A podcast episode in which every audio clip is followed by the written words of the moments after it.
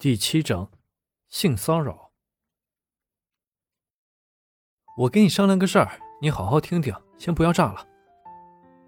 林木间给黄英端了一杯水，自己也端了一杯，坐在沙发上，郑重的说道。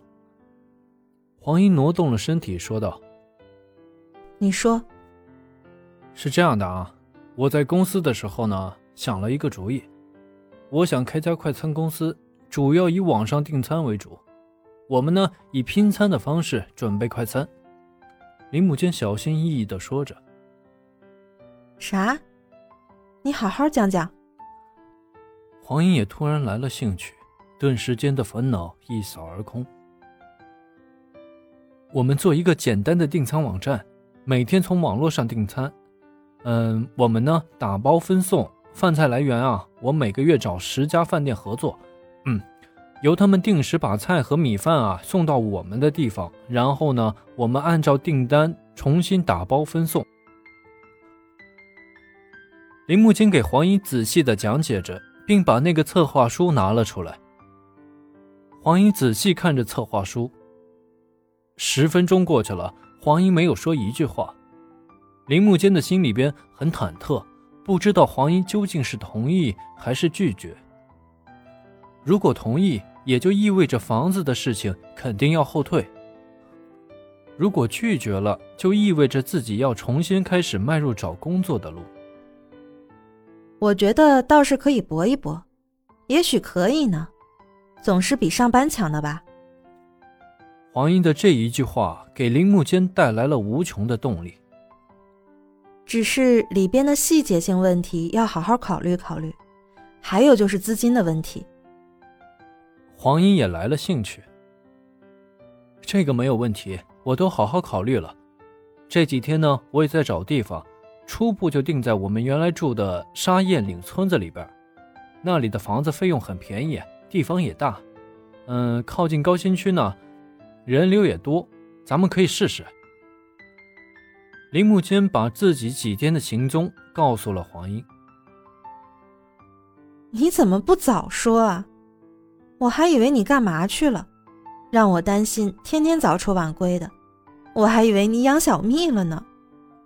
黄英怒气中含笑，顿时怒气全消。我不是想着把所有的事情搞清楚了，给你个惊喜吗？林木间看到黄英许久没有的笑容，感到轻松很多。你自己好好考虑清楚吧。对了，我们的股票里还有多少钱啊？我们现在没有存款了，全在股市里边。听说现在的股市跌得厉害。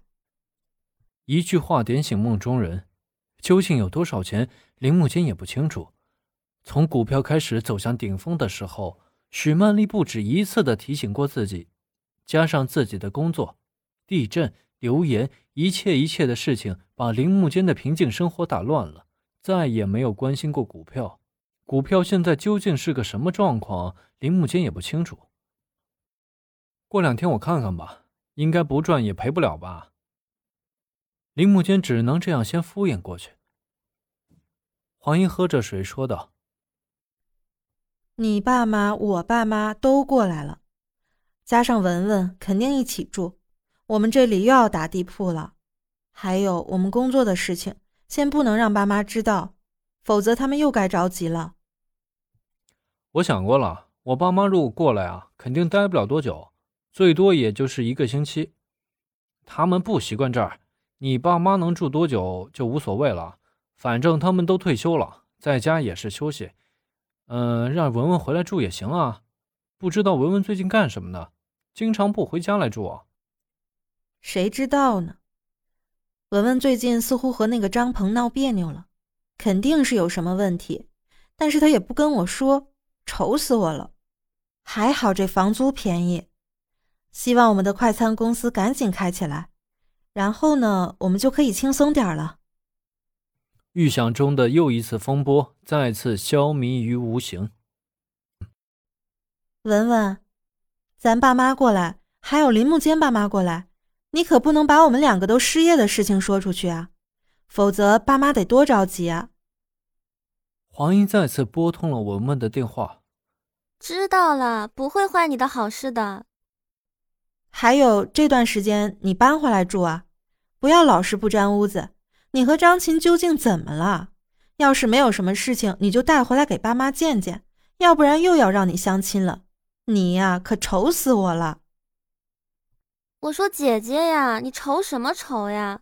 我又不是嫁不出去，爸妈来不是让你着急的，你放心吧，我这里还忙着呢。文文说着挂断了电话。黄文文此刻的确很忙，从那次和张琴在宾馆里边分手后。文文不自觉的转变了很大，平时一下课不是去图书馆，就是回到那个爱巢。现在呢，图书馆去的也少了，爱巢也成了过去。自知理亏的张琴也鸟无音讯了。几周来，文文安静的时候都会思考：也许张琴变化了，当初那份纯真没有了，现在对自己的那些爱，那些信誓旦旦。都是虚假的。哎，何必在一棵树上吊死呢？也许再走一步，前面就是森林。想通了这些，文文感觉变个人似的，和同学们、同事们打成一片。此刻的文文正在做枪手，帮同事写论文。六月底的学校基本也临近了放假，天气炎热，校园里边充满了各色裙子。展现着不同类型的美色，文文就是其中的一个。学校虽然是一个纯真的天地，但是也有一双充满淫欲和龌龊的眼睛在暗中盯着文文，只是没有合适的时间。那双狼一样的眼睛，就是那个被人称作陈教授的系主任，兼任着学位评定委员会委员。五十岁的年龄，一双色眯眯的眼睛专盯着漂亮女老师。但是此人才华极高，出国留学的身份加上博士生导师，很多人虽然对他恨，但是也有很多人羡慕。这就是那个披着狼皮的禽兽，他也在盯着黄文文，只是苦于没有机会。四点多的时候，办公室里边只有文文在。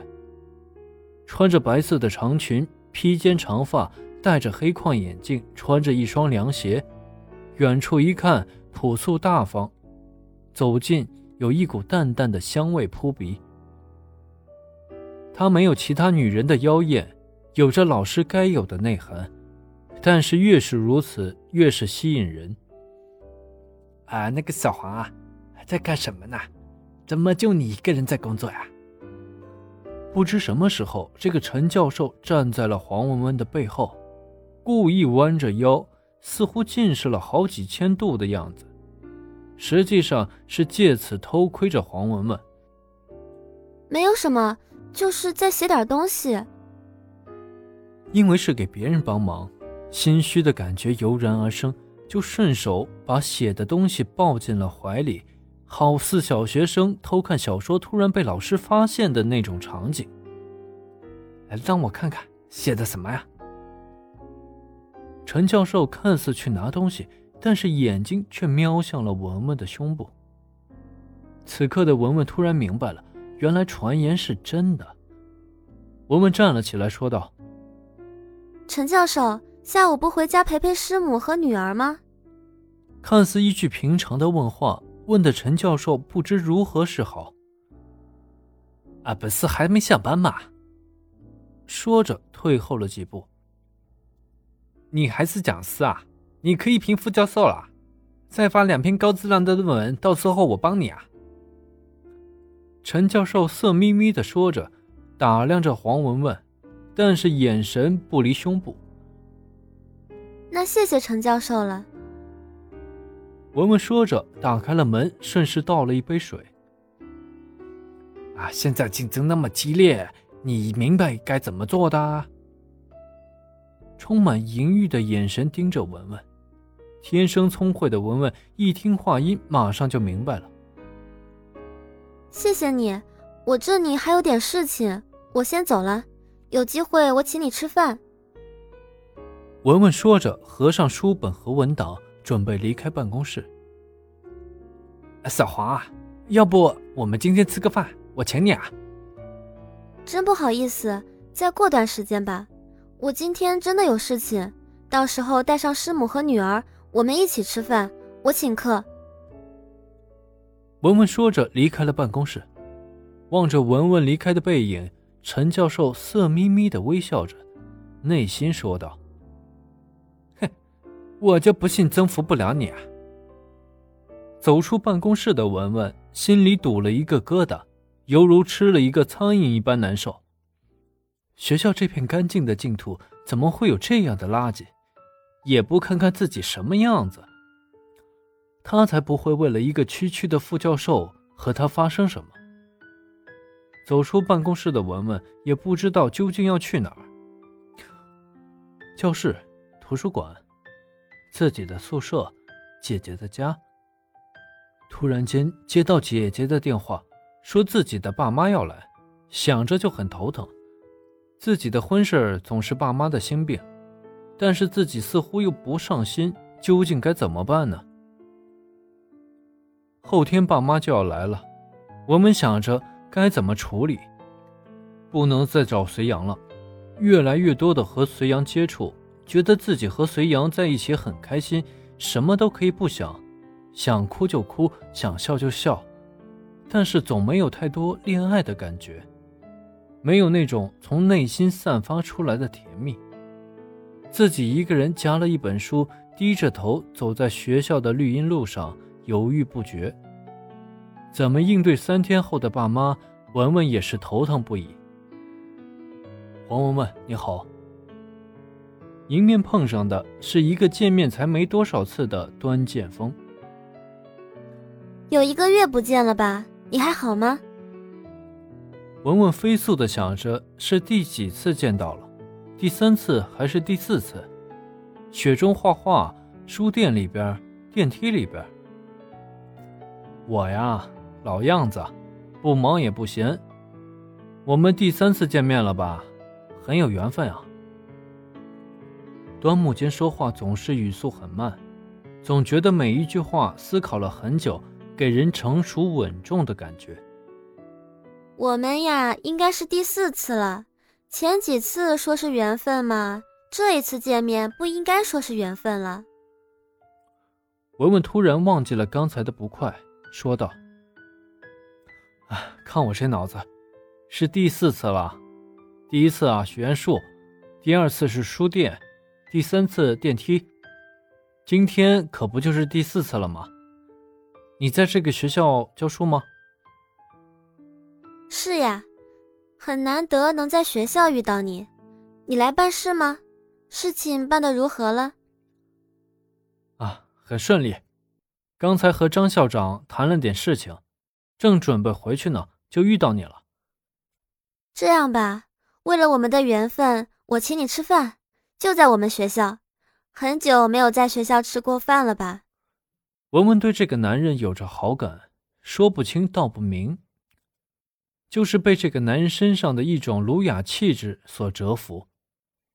这种气质是张琴和隋阳都没有的。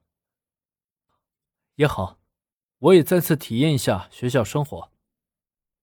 我们学校有一个很好吃的档口，是做面条的，面的名字叫开封鱼剖面，味道那真是没得说。